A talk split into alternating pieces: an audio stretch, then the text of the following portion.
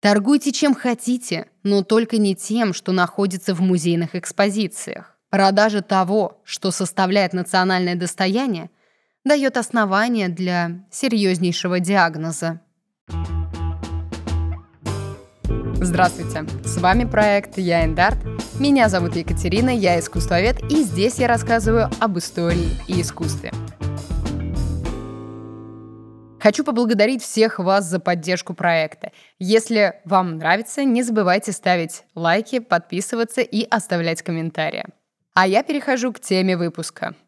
Хотелось бы его начать примерно так. Боттичелли, Рембрандт, Ян Ван Эйк, Рафаэль, Тициан, Рубенс. Продать за гроши.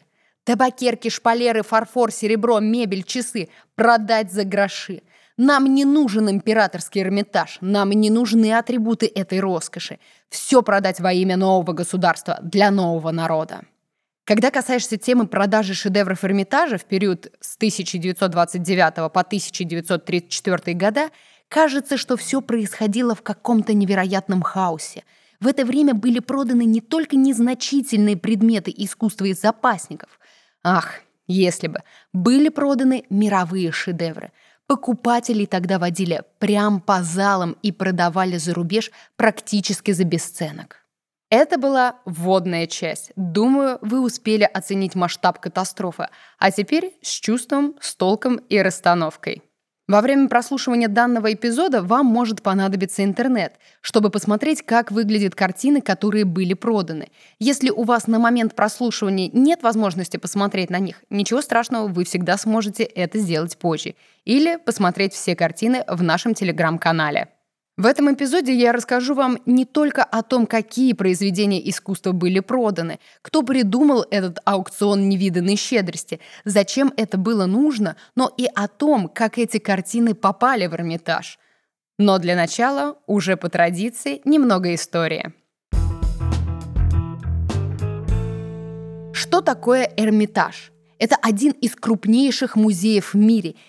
Не в России, а в мире – с богатейшей историей и собранием искусства. Начнем с самого начала. Эрмитаж был создан еще Екатериной II, или, как принято ее называть, Екатериной Великой. Возник он в 1764 году, как частное собрание императрицы. И вроде логично, правитель собирает произведения искусства. Но на самом деле коллекция появилась в Российской империи из-за долга одного прусского купца – Иоганна Эрнста Гацковского. Он собирал коллекцию для своего короля, то есть для короля Пруссии Фридриха II. Но все эти сборы пришлись на период Семилетней войны, после которой государство очень серьезно истощало, и королю было не до покупок произведений искусства. А купец уже приобрел работы и остался с ними. И, разумеется, это ударило по его кошельку. Но купец на то и купец, чтобы покупать и продавать. Поэтому уже в 1763 году он заключил договор с русскими на поставку зерна русской армии. Однако партнеры по этой сделке, амстердамские банкиры, вскоре отказались платить по своим обязательствам и оставили купца в одиночку решать финансовые проблемы. А их к тому моменту было уже много. Да и проблемы были не только у него, они были у всей Европы. Но, как я говорила ранее, купец на то и купец, чтобы продавать и покупать. Вот он и решил продать коллекцию, которую собирал для прусского короля, продать русской императрице. И он не прогадал. Екатерина II с огромным удовольствием приобрела ее. Но зачем? Ведь Семилетняя война ударила по всем и по России тоже. Екатерина сделала это из принципа. Она хотела ударить по самолюбию прусского короля, ведь коллекция собиралась для него – а еще она хотела продемонстрировать состояние русской казны, что даже несмотря на войну, Россия может себе позволить покупать целые коллекции. По разным данным, собрание насчитывало от 225 картин до 317 картин, но здесь я ссылаюсь на официальную информацию, представленную самим Эрмитажем, который указывает, что картин было в собрании 225. Кстати, среди этих работ была и картина Рембрандта «Артаксерекс, Амон и Эсфирь». Сейчас эта работа находится в Москве в Пушкинском музее. Отлично, начало коллекции положено с большим размахом в 225 картин.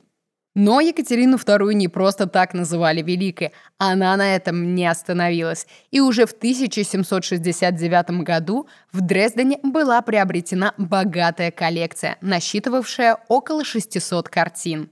И тут тоже есть жемчужина. Вообще их там целая россыпь была, но я выделю одну работу. Тициана «Бегство в Египет». Работа до сих пор в Эрмитаже. И Екатерина еще много раз скупала целые коллекции. В 1772 году она приобрела коллекцию французского барона. Тогда в России оказались работы Рафаэля, Святое семейство, Джорджона Юдивь, Тициана Даная. Я очень прошу вас обязательно посмотреть эти работы. Это буквально костяк, скелет коллекции Эрмитажа. К сожалению, не все они до сих пор хранятся у нас. Крупные покупки совершались Екатериной регулярно, также в 1779, в 1781 и в 1787 годах. После смерти Екатерины II была совершена опись имущества. За время своего царствования она приобрела, вы только вдумайтесь, 3996 картин. И это только картины, не считая скульптур, графики, декоративно-прикладного искусства. После Великой Императрицы в России появилась уникальная коллекция, которой никогда не было до этого. А дальше идет XIX век. Внуки Екатерины продолжили традицию великой бабушки и скупали не только коллекции, но и отдельные произведения искусства. Так в Эрмитаже появился Караваджо, лютнист. Его купил Александр I еще до старта официальных продаж через своего очень хорошего друга. Но стоит понимать, что до середины XIX века музей полностью соответствовал своему названию – Эрмитаж. Эрмитаж переводится с французского как «уединенное место». Таким он и был. Его могли посещать только приближенные, ну или на кого снизошла воля императорская. Но уже следующий русский император Николай I открыл коллекцию для народа. К началу 20 века в музее хранились уже тысячи полотен, и это все еще не считая скульптуры и другие предметы искусства. Такой коллекции не было и никогда не будет нигде в России. И мы с вами дошли до начала 20 века, а значит, начинается вторая часть моего рассказа. Первая мировая война, революция, падение императорской власти, убийство императорской семьи. Новое молодое государство с другими ценностями, с другой идеологией. Огромное количество частных собраний русских дворян были национализированы, и русские музеи тогда очень хорошо обогатились. Эрмитаж, разумеется, не остался в стороне. Работники сразу же приняли новую власть и ни в коем случае не сопротивлялись до поры до времени. Эрмитаж, кстати, тоже был национализирован, и теперь он был открыт весь целиком для посетителей, для народа. Кстати, первые пять лет после революции вход в музей был абсолютно бесплатным. И на этом хорошие новости заканчиваются. Потому что параллельно с процессом обогащения государственного Эрмитажа шел печальный процесс разорения его коллекций. И ладно, что около 500 картин увезли в Москву. Логично, новому правительству нужен был свой новый Эрмитаж в своей новой столице. Но параллельно этим событиям с самого начала советская власть за счет национализации не только обогащала свои музеи, но и продавала на Запад мебель, серебро, фарфор, иконы и все то, что уже никому не принадлежало, так как владельцы либо покинули страну, либо были убиты. Все это происходило как-то тихо, незаметно, неофициально и в очень мелких размерах. Но к концу 1920-х годов этого оказалось мало, и началось страшное.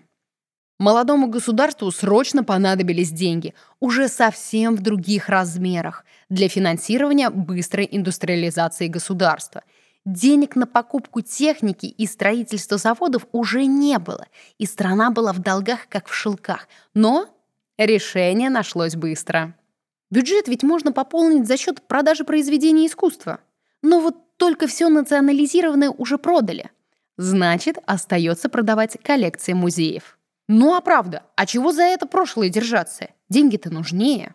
А вот все прошлое и императорские штучки в виде дорогих картин 15, 16, 17 века, да неважно какого века, все эти древности новому государству были уже не так нужны, ведь на другой чаше весов были деньги. Но тут хочу немного отступить от продажи картин и затронуть другой вопрос, который был связан с людьми, которые работали в Эрмитаже. Кроме древности, советской власти были не нужны и люди, которые в той или иной степени ассоциировались с прошлым. Уже в конце 1920-х годов начались чистки по классовому признаку. В Эрмитаже был нужен простой работник из народа. В начале 1930-х годов руки дошли и до ценнейших кадров. Людей увольняли лишь только за то, что они имели дворянское или купеческое происхождение. Ну а зачем они нужны-то? Они могут спорить, возмущаться, писать жалобы. И согласно классовым нововведениям в администрации музея должны работать только члены партии, которые будут преданы любому решению сверху. Это очень хорошо просматривается на примере такой должности, как директор музея. В 1918 году это выглядит еще логично. Новая власть – новый директор. Граф Толстой под давлением покинул не только пост директора музея, но и страну. Но дальше директора музея также регулярно менялись. Примечательна история директора Эрмитажа Леонида Оболенского. Он пробыл директором всего пару месяцев в 1930 году, но при приеме на работу он был вынужден доказывать, что его фамилия не имеет ничего общего с прошлой властью, и никаких княжеских корней у него тоже нет. И чистка шла не только по верхам, она шла сверху донизу. Зачастую люди, имевшие неблагополучное с большевистской точки зрения происхождение, то есть имели отношение к княжескому роду и интеллигенции, объявлялись профессионально непригодными. И вновь пример. И это лишь один пример чистки.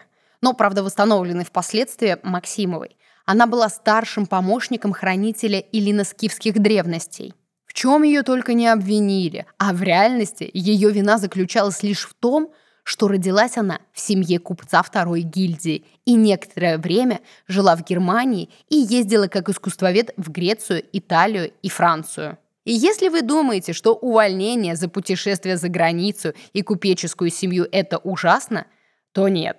Чуть позже этих поездок хватило бы на расстрел. Думаю, теперь вы понимаете, в каком состоянии находился один из крупнейших музеев мира в то время.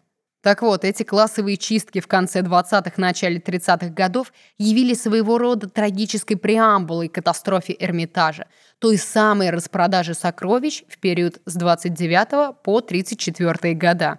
Будто было нужно просто убрать всех лишних, создать шум вокруг увольнения и очищения Эрмитажа от всего старого и императорского, а заодно вместе с ними, то есть с людьми, и работы великих мастеров отправить, точнее продать на Запад. Ладно, вроде как увольнение людей и замена их членами партии выглядит логично. Но давайте вернемся к продаже искусства. Идея о продаже искусства присутствовала с самого начала нового государства. Еще в 1920-х годах Ленин писал о том, что предметы искусства нужно легально распродать, причем сделать это необходимо как можно быстрее. Эту гениальную идею в дальнейшем поддержал и развил Сталин. Во второй половине 20-х Народный комиссариат просвещения создал специальное агентство под названием «Антиквариат», это была такая государственная импортно-экспортная торговая контора, которая и занималась продажами. Уже в 1928 году Эрмитажу было предложено, ну, точнее сказано в приказном порядке, составить список произведений искусства для экспорта. Ну или просто для продажи. Эрмитаж получил инструкцию продать 250 картин, по крайней мере, по 5000 рублей за каждую. И, конечно, они не ограничились этим. Это был аукцион невиданной щедрости. Работы выставлялись очень дешево. Запад ликовал и крутил носом, вынуждая еще больше понижать цену и продавать еще больше картин. И неужели не было ни одного защитника у русских коллекций? Был. Единственный человек в правительстве, понимавший ужас происходящего, это был Луначарский, но его просто проигнорировали. И, как я сказала ранее, агентство «Антиквариат» не ограничилось 250 картинами. Эта адская машина требовала все новых жертв. Но работники Эрмитажа изо всех сил пытались сопротивляться. Тянуть с предоставлением списка отобранных работ, на что антиквариат писал очень-очень просто. Если этот отбор затрудняет ваших работников, прошу разрешить эту операцию произвести нашим работникам. Как вы понимаете, работники антиквариата были не только безжалостными ястребами, они не являлись специалистами и хватали все, что могло приглянуться. Буквально за несколько лет Эрмитаж безвозвратно лишился тысячи экспонатов. Но музей все равно продолжал пытаться хоть что-то сохранить и продолжал писать письма в антиквариат, что вещи уникальны, первоклассны, и изымать предметы искусства из экспозиции просто невозможно. Тогда антиквариат приходил сам и снимал картины прямо со стен главных залов. А чтобы утрата была не так заметна, картины просто перевешивали, чтобы закрыть пустое пространство на стене. Так, за период 29 по 34 года в антиквариат было передано почти 3000 картин. Из них 350 представляли собой произведения значительной художественной ценности, а 59 являлись шедеврами мирового значения. 11 из них вернулись в Эрмитаж, к счастью, не найдя покупателя. По одной из версий, работы вернулись обратно в Эрмитаж благодаря некоторым работникам антиквариата – к сожалению, эта версия не подтверждена документально, но имеет место быть. Якобы картины, увезенные для продажи, просто не выставлялись на аукцион и поэтому смогли вернуться обратно на родину. Но кто же стал тем счастливчиком и приобрел все эти богатства? Продажи проходили в несколько этапов. Первые продажи полотен предполагалось провести тайно, но информация очень быстро распространилась между западными коллекционерами. И первым покупателем шедевров Эрмитажа стал британский нефтяной магнат Галуст Гюльбенкян, торговавший тогда нефтью советским государством.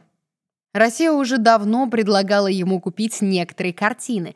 Тогда он запросил Рембрандта, блудного сына, Джорджона, Юдив. Но тогда, видимо, страна не так сильно нуждалась в деньгах, и сделка не состоялась. А эти работы, кстати, до сих пор находятся в Эрмитаже. Но в 1930 году финансовый вопрос стоял ребром, и было принято решение продолжить, а точнее возобновить переговоры. Сделка состоялась, нефтяник приобрел 51 экспонат. Но все остались недовольны результатом торгов. Продавцы остались недовольны результатами сделки с нефтяником из-за слишком маленькой вырученной суммы денег и стали искать новых покупателей – а Гюльбенкян был, в свою очередь, недоволен действиями советских агентов, которых считал глупыми и непрофессиональными, о чем очень наглядно свидетельствует его письмо. Дальше читаю письмо нефтяника от 1930 года. Он написал его Пятакову, который и налаживал с ним торговые связи еще во время первой попытки продажи. Вы, вероятно, помните, что я всегда рекомендовал вам и продолжаю советовать вашим представителям не продавать ваши музейные ценности. В публике уже много говорят об этих продажах, которые, по моему мнению, наносят огромный ущерб вашему престижу. Возможно, что в некоторых случаях в Америке вам и удастся добиться более высоких цен, нежели предлагаемые мной – Однако невыгодность сделок, совершенных таким образом, настолько значительна с точки зрения престижа, пропаганды и огласки, что мне приходится лишь удивляться, что вы все же идете на них. Торгуйте чем хотите, но только не тем, что находится в музейных экспозициях. Продажа того, что составляет национальное достояние, дает основания для серьезнейшего диагноза. Как мы с вами видим, западные покупатели хоть и осуждали действия советской власти, но от покупки не отказывались. Когда еще будет шанс купить великих мастеров в 10 раз дешевле рыночной стоимости? Но как так? Неужели они были совсем идиотами и не понимали, сколько стоит Рафаэль, Ян Ван Эйк и другие работы? Зачем власть продавала работы так дешево? Неужели деньги были настолько нужны, что уже все равно за сколько, лишь бы продать? Все не так просто. Не забывайте обращать внимание на обстановку в мире. Да, советам были нужны деньги, но дело в том, что денег в то время особо ни у кого и не было. На время распродаж Эрмитажа пришлась Великая депрессия, что, разумеется, снизило интерес к покупке произведений искусства вообще во всем мире. А нашей власти особо больше нечего было предложить. Поэтому распродажа продолжалась, несмотря на невыгодность данной акции, в первую очередь для продавцов. Плюс, благодаря такой агрессивной продаже, мировой рынок искусства и так, будучи без денег, был просто переполнен произведениями Эрмитажа, что приводило к жуткому демпингу цен. А мы с вами переходим к следующему покупателю. Следующим покупателем стал Эндрю Меллон, американский банкир. Он хотел основать в Америке галерею по образцу Национальной галереи в Лондоне. И тут, о чудо, о удача, о знак самой судьбы, русские продают Эрмитаж. Он приобрел 21 полотно, среди них была Мадонна Альба Рафаэля. Причем хоть тут советы не оплошали. Рафаэль обошелся американцу в 1 миллион 166 тысяч 400 долларов США, что было, кстати, в то время самой большой суммой, уплаченной за произведение искусства. Ну а за все картины, то есть за 21 картину, он заплатил 6 миллионов 654 тысячи долларов. После его смерти его коллекция вошла в собрание Национальной галереи искусства в Вашингтоне – кстати, в Америке на работах из Эрмитажа написано, что они из собрания Эрмитажа. И мы с вами переходим к третьей части и главному вопросу. Почему продажи прекратились в 1934 году? В Эрмитаже было еще много добра, что можно было пустить с молотка. Финишу продаж предшествует деятельная борьба музея по спасению работ. Так, в 1931 году было принято решение, что все-таки нужно создать список неприкасаемых шедевров, а то уже весь Запад смеется и только и ожидает нового Рафаэля на торгах. Но это все еще не защищало никак коллекцию. Решающим в этой истории стало письмо Арбелли, заместителя директора Эрмитажа. Он написал письмо в 1932 году самому Сталину. Ответа ждали со страхом и надеждой. Последствия могли быть абсолютно непредсказуемыми. От увольнения, в лучшем случае, как писавшего, так и его единомышленников, до окончательного прекращения продаж. Итог оказался благополучным. Дальше зачитываю вам ответ Сталина. Уважаемый товарищ Арбели, письмо ваше от 25 ноября получил. Проверка показала, что заявки антиквариата не обоснованы. В связи с этим соответствующая инстанция обязала Нарком Внешторг и его экспортные органы не трогать сектор Востока Эрмитажа. Думаю, что можно считать вопрос исчерпанным. С глубоким уважением, Сталин. Что это значило? Восток Эрмитажа спасен. А как же другие памятники? Так как Сталин в ответе Арбели касался только предметов сектора Востока, все западноевропейские экспонаты, предназначенные для отправки в антиквариат, были объявлены связанными с Востоком.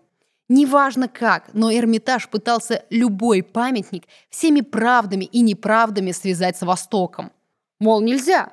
Товарищ Сталин велел Восток не трогать, а эта работа, хоть и европейская, но она связана с Востоком. Точно-точно.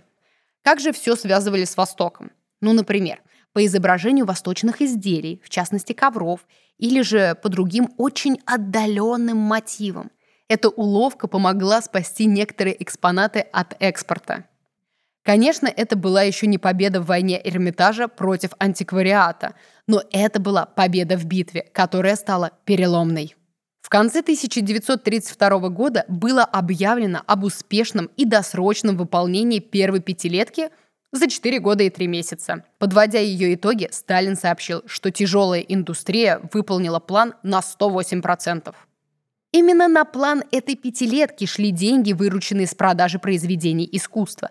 Но их откровенно было не просто недостаточно. Эти деньги ничего не покрывали. Вообще. Это было просто бессмысленным разбазариванием достояния страны. Уж простите меня за мой французский.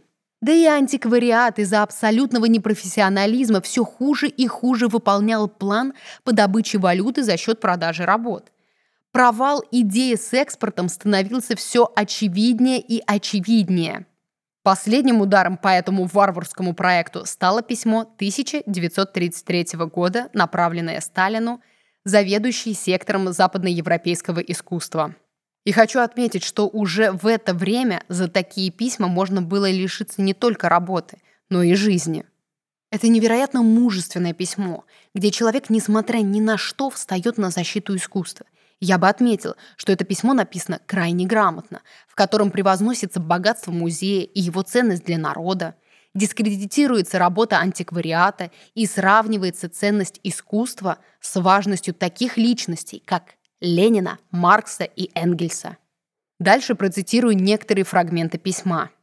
«Дорогой Иосиф Виссарионович, обращаюсь к вам, так как только вы один можете помочь мне в моем деле. Я ведаю сектором западноевропейского искусства в Эрмитаже. Антиквариат в течение пяти лет продает предметы искусства из этого сектора.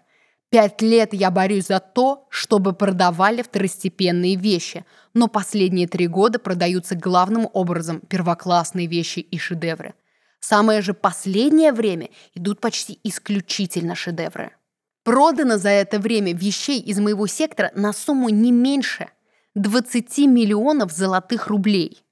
Сейчас продают страшно дешево. Например, из трех имевшихся в Эрмитаже картин Рафаэля две уже проданы два года назад. Одна за 1 миллион 250 тысяч рублей, другая за 2,5 миллиона рублей. Сейчас берут последнего Рафаэля. Причем антиквариат ее оценивает крайне дешево, всего лишь в 245 тысяч рублей.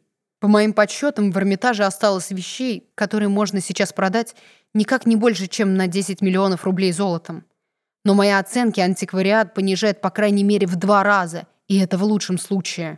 Если сейчас запретить им продавать шедевры, мы сумеем сохранить музей первоклассного достоинства. Очень прошу вас вмешаться в это дело и остановить ретивых продавцов. Пусть лучше организуют как следует продажу рядовых вещей, которые они совершенно забросили. Необходимо вмешаться сейчас же, так как теперь они продают уже последние шедевры. В последнем полученном мною приказе находятся картины, уход которых обезглавливает собрание голландского и итальянского искусства, и собрание драгоценностей, и целый ряд самых лучших и редчайших произведений прикладного искусства. Если немедленно не остановить их, то потом будет поздно. Это письмо является не только примером ярой и бесстрашной борьбы с варварством, но также это очень ценный документ, который рассказывает нам масштаб трагедии и позора, когда страна продает наиценнейшие памятники за гроши. Но что же случилось дальше? Сталин прочитал это письмо, ну или, по крайней мере, он был уведомлен о его содержании. Сталин поручил разобраться в ситуации немедленно. Решение было быстрым и достаточно простым – Прекратить экспорт картин из Эрмитажа и других музеев без согласия комиссии. Решение оказалось окончательным, и произведения искусства прекратили изымать из музея для экспорта.